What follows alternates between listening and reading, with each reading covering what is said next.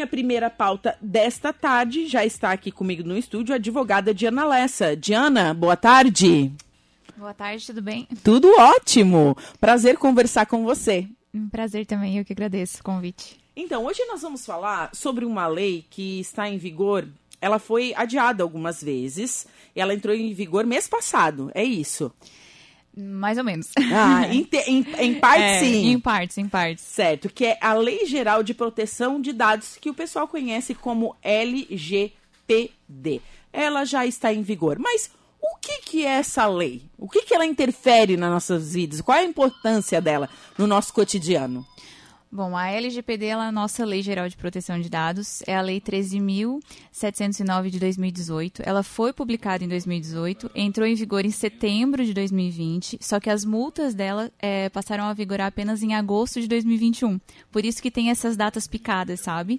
É, mas ela, o que significa ela? Para que, que ela serve? Ela veio é, determinar é, ditar as regras do jogo sobre como empresas, pessoas físicas ou jurídicas devem tratar dados pessoais. Ou seja, como manusear um CPF, é, um RG, para que esse uso de dados pessoais não aconteça de forma indiscriminada, né? E que os nossos dados, né, o meu CPF, o meu nome, meu telefone, seja é, manuseado, seja tratado com o devido respeito. Protegido. Protegido, exatamente. Sim, é, é para isso. Porque a gente vê muitas notícias assim que, ah, que foi.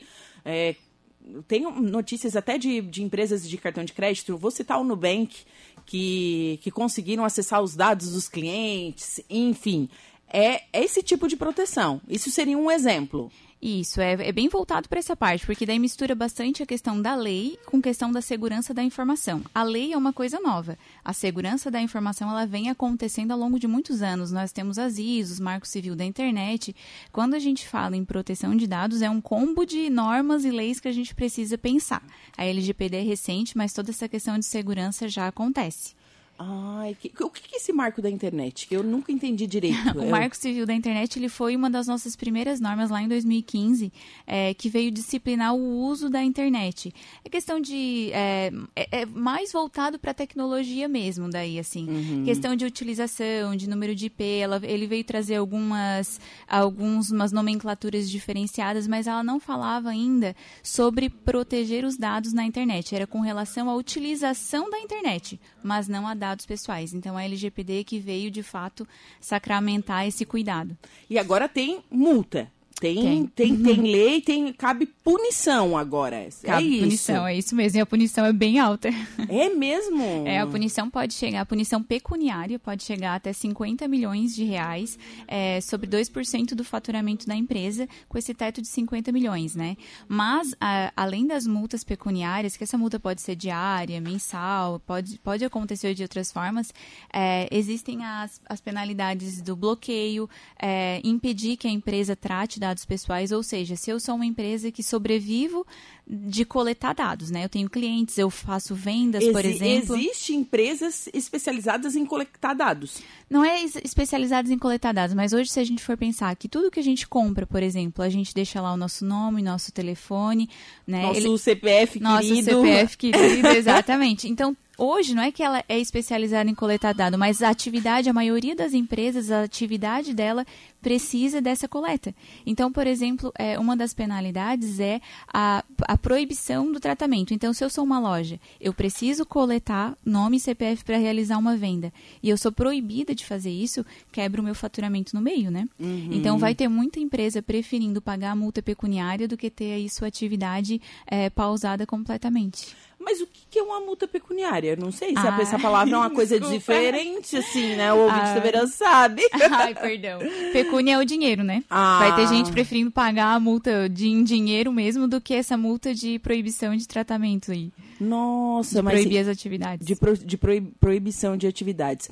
Então, é- realmente é uma coisa. É, serve, é pro nosso cotidiano. Se a gente parar pra pensar, é uma coisa muito voltada pro nosso cotidiano, porque qualquer coisa que a gente faça. Agora mesmo com o Pix, o Pix, a maioria usa o CPF. É, eu sempre recomendo até que não, não utilize o CPF, que procure colocar o e-mail, é, que é um dado, não deixa de ser um dado pessoal, o e-mail também é um dado pessoal, mas é, o CPF ele é mais fácil de cometer fraudes, né, com o teu CPF. Então, eu sempre recomendo que passe o e-mail da pessoa no, na, na chave Pix ali, Na né, o chave cadastro. Pix, é, eu, eu já botei meu CPF. É, eu tenho CPF também, mas eu, Ah. eu também tenho e-mail e daí eu, dependendo da pessoa. É, é, tem isso, é verdade. Eu tenho, eu tenho um CPF e tenho o meu número de telefone. Então, É, dá, dá pra gente mesclar isso. dá pra gente estar mesclando isso. Mas assim, agora é lei, é, tem multa, enfim.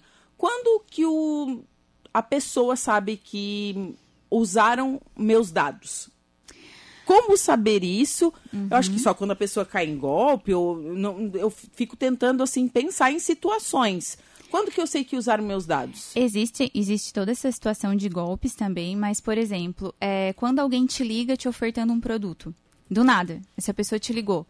É, hoje a lei diz que para uma empresa entrar em contato, oferecer esse produto, fazer esse telemarketing, né, fazer a oferta dessa atividade, serviço, seja qual for a atividade da empresa, ela precisa de autorização da pessoa. Então, ou seja, ninguém pode ficar te ligando, te importunando indiscriminadamente, assim, tipo, de qualquer forma, sabe? Então, isso já é uma utilização dos teus dados, porque o teu telefone também é um dado pessoal. Então, esse pessoal que fica ligando oferecendo coisa e coisa errada, coisa errada, assim. E coisa errada, coisa errada. É assim? E não pode mais. Se, se tá me chateando. É, é um direito teu. A LGPD, ela trouxe um rol de direitos lá, né? Então, ela trouxe os direitos dos titulares de dados. Quem são os titulares de dados? Somos todos nós. Eu, você, toda pessoa natural aí. Então, ela trouxe vários direitos é, que a pessoa pode pedir para revogar o consentimento. Ou seja, se um dia eu autorizei que tu me ligasse, hoje eu posso dizer, olha, eu não quero mais que tu me ligue, porque está me importunando, eu não tenho interesse nos teus serviços. E a empresa precisa acatar esse, esse tipo de informação. Né? O Código do Consumidor já falava alguma coisa sobre isso a lei meio que veio ratificar porque isso já não era colocado em prática lá. É, então hoje é, a, tu pode falar assim, olha, com base na LGPD, eu quero que tu é, pare de me ligar. Ou eu quero que tu exclua os meus dados. Dependendo da relação que tu tenha com a empresa, a empresa tem que excluir. Uhum. Agora, por exemplo, se tu já é uma cliente da empresa, só que ela está te ligando oferecendo outras coisas, ela não vai excluir porque tu tem esse vínculo de cliente, uhum. né? Mas ela pode parar de te ligar. Por exemplo, vamos exemplificar. Eu sou cliente, isso acontece muito comigo, tá? Eu sou cliente da TIM. Nossa, esse, é, esse é, o, é o maior ponto. É, sou cliente da TIM, beleza? Normal, sou cliente da TIM. Acontece duas situações. A Claro me ligando oferecendo serviço, então posso dizer assim: olha, eu não sou cliente de vocês. Excluam vão... os meus dados. Essa é uma opção. É uma opção. Certo. Uhum. E tem a TIM me ligando para oferecer outro plano. Sim. É, a TIM, daí vai ser um pouquinho mais é, delicado, porque tu não tem como pedir exclusão. Tu pode até pedir exclusão dos teus dados, mas eles têm é, a chamada hipótese de tratamento. Hum. O que, que a lei diz? Que para tratar o dado pessoal, ou seja, para eu fazer qualquer atividade com o teu telefone, com o teu nome, eu tenho que ter uma hipótese na lei. Certo? Alguma coisa que justifique isso.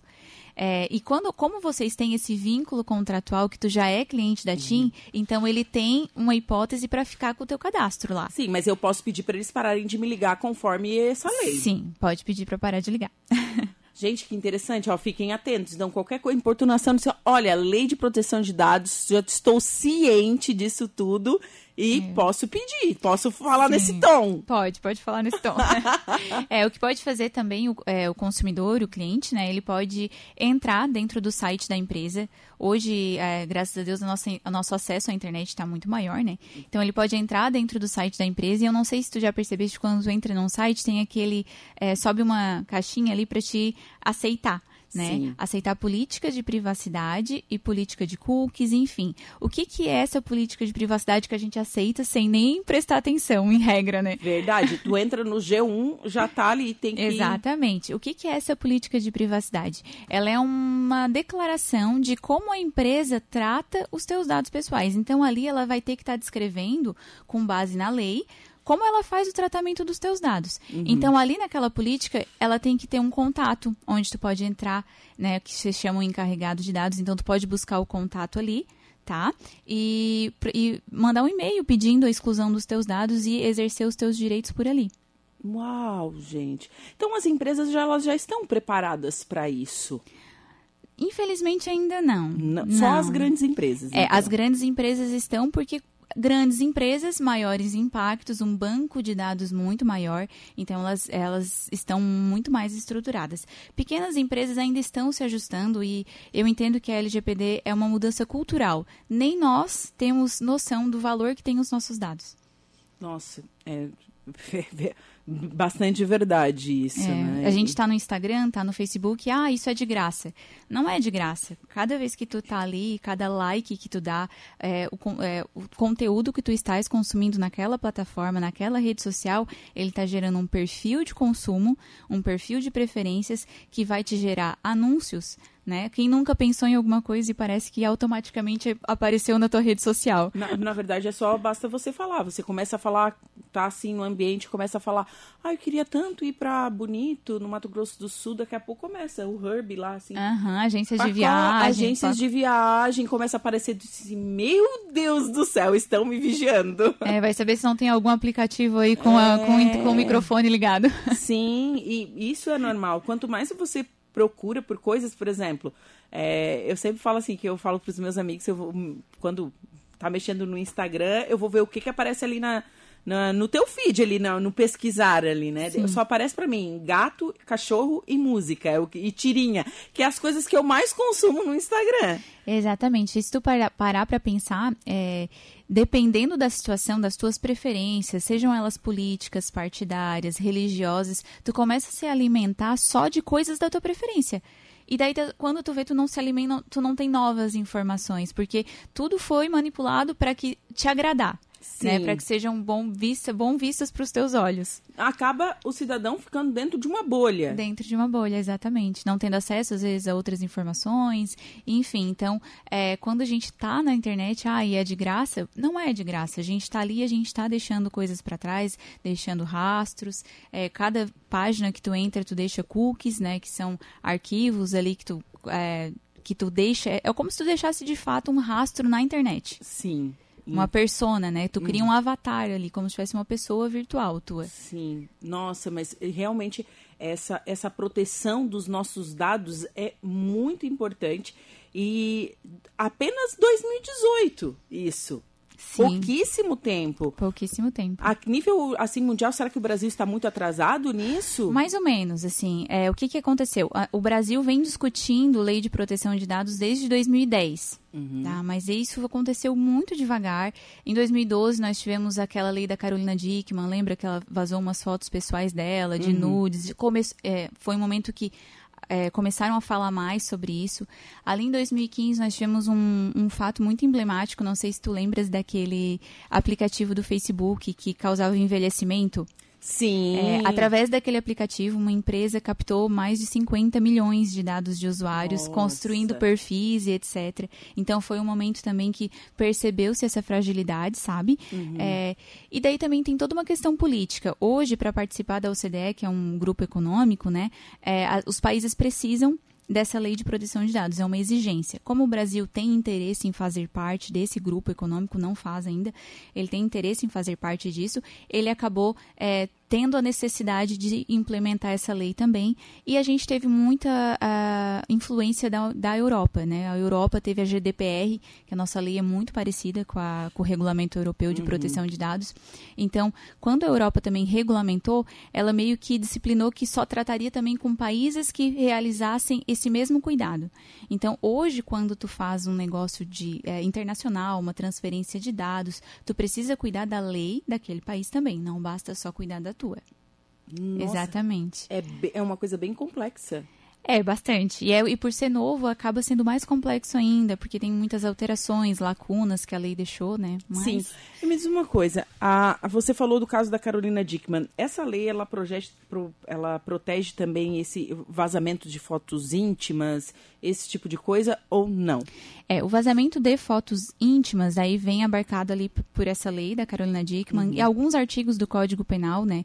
É, a gente tem o estelionato também já para esses crimes de meios eletrônicos, essas, essas fraudes, esses golpes, né? Sim. Tem toda. Então, assim. E tem é... até a lei do Stalker também. Também, que é de perseguição, e é super recente, né? Super recente é. também. Para Stalker, a gente fala Stalker, mas é um termo inglês, é, é, em inglês, que é perseguição mesmo. Perseguição, exatamente. Perseguição que, que existem pessoas que têm a, sofrem perseguição virtual e a, e também é assediado na rua, enfim, esse tipo de Sim. coisa. É, no direito a gente aprende lá desde o começo, desde o início da faculdade, né, que a, a lei se adapta aos costumes, né? Então, conforme os nossos costumes, a nossa sociedade vai caminhando, a lei precisa se moldar aquilo que nós estamos fazendo. Então, é isso que acontece. A proteção de dados também foi, é, de- a- além, apesar dela não se aplicar somente a dados digitais, ela também se aplica a meios físicos, tá? Arquivos, papel.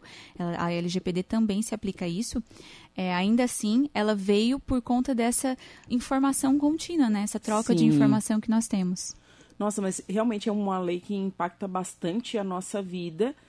E, enfim, se o cidadão achar que foi atingido, que foi atingido, que sofreu um golpe ou que usaram os seus dados, ele tem que fazer um boletim de ocorrência. É isso? O que, que a gente tem hoje protege- em questão de proteção de dados pessoais? O que, que ele pode fazer? Isso. Olha, verifico que essa empresa está me ligando, ou enfim, não estou não, não, não gostando dessa atuação. Tem algumas situações que ela pode fazer. Eu sempre recomendo que procure inicialmente a empresa, porque essa questão administrativa é interessante, né? Tu buscar esse contato. Mas a gente tem um órgão especializado. Assim como a gente tem o PROCON, para o Código do Consumidor, a gente tem a ANPD, que é a nossa Autoridade Nacional de Proteção de Dados. Ela é uma autoridade específica para fiscalizar o tratamento de dados pessoais e disciplinar essas coisas. Então, a ANPD ela já tem um site é, onde ela já admite denúncias. Ela vem com essa questão muito educativa, porque por ser uma coisa inicial, mas ela já está atuando. O próprio PROCON também tem autonomia para disciplinar alguma coisa, para atender o consumidor é, falando sobre dados pessoais, então dá para procurar o PROCON também. É, e procurar, é, fundamentalmente procurar a política de privacidade da empresa, dar uma lida, ver o que está acontecendo, o encarregado de dados, que é a pessoa responsável dentro da empresa para falar sobre dados pessoais, e tentar exercer os seus direitos. É, e realmente o site está aqui, achei, é a Autoridade Nacional de Proteção de Dados. É, para você ouvinte aí, coloca lá gov.br barra ANPD barra PT BR. Mas só bota ANPD que já vai, é um site do, do, do governo. Tem bastante informação, tem um guia orientativo, olha só. A ANPD publica guia de segurança da informação para agentes de tratamento de pequeno porte. Tem muita coisa, muita Tem. coisa legal ne- nesse site mesmo para você que se interessou. Que, que bacana isso mesmo. E eles têm Instagram também, canal no YouTube, tem várias, é, várias pessoas falando sobre isso, tem muito conteúdo bacana mesmo. Nossa, que demais. Ele, ó, fale conosco. Dá para agendar é, para falar com eles.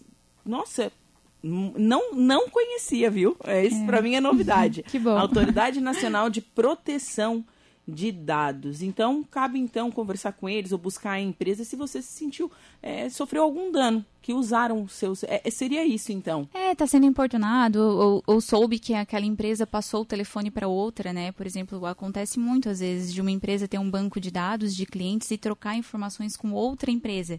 Isso também não pode acontecer, que se chama compartilhamento de dados, né? Esse compartilhamento sem autorização da pessoa não pode acontecer. Afinal de contas, a lei vem dizer que tu é o dono dos teus dados pessoais, do teu telefone e do teu nome. Sim, até esse compartilhamento que agora é permitido entre agências bancárias, o cidadão tem que autorizar. Exatamente. A agência bancária vem sofrendo muita retaliação porque sempre compartilhou, né? É, e daí acontece que daí já tinham compartilhado, então agora correr atrás daquilo que já foi é complicado. Nossa, e milhares de usuários. É, tem gente que fica sabendo que está aposentado por uma mensagem de banco oferecendo empréstimo. Nossa. Antes mesmo dele saber que foi É. beneficiário, ele está recebendo uma oferta de empréstimo. Olha que você é aposentado, né? É. Como assim? Não, não veio a carta ainda do Exatamente, INSS? já aconteceu. Sim, já, já vi ca- casos desse tipo, mas, gente, realmente é muito importante é, essa conversa e saber um pouco mais sobre a Lei é, Geral de Proteção de Dados. Diana, não sei se ficou alguma informação para trás. Ah, ficou um monte. Mas deu para falar um pouquinho. Deu para esclarecer para o Deu para ouvinte. esclarecer, trazer esse primeiro momento, né? Mas tem bastante conteúdo legal na internet e o site da NPD é, um, é um bom, uma boa fonte. Que bacana. Muito obrigada, Diana, por você aceitar o convite de ter vindo aqui conversar comigo nessa tarde. Ah, eu que agradeço. Obrigada também. Certo, muito obrigada.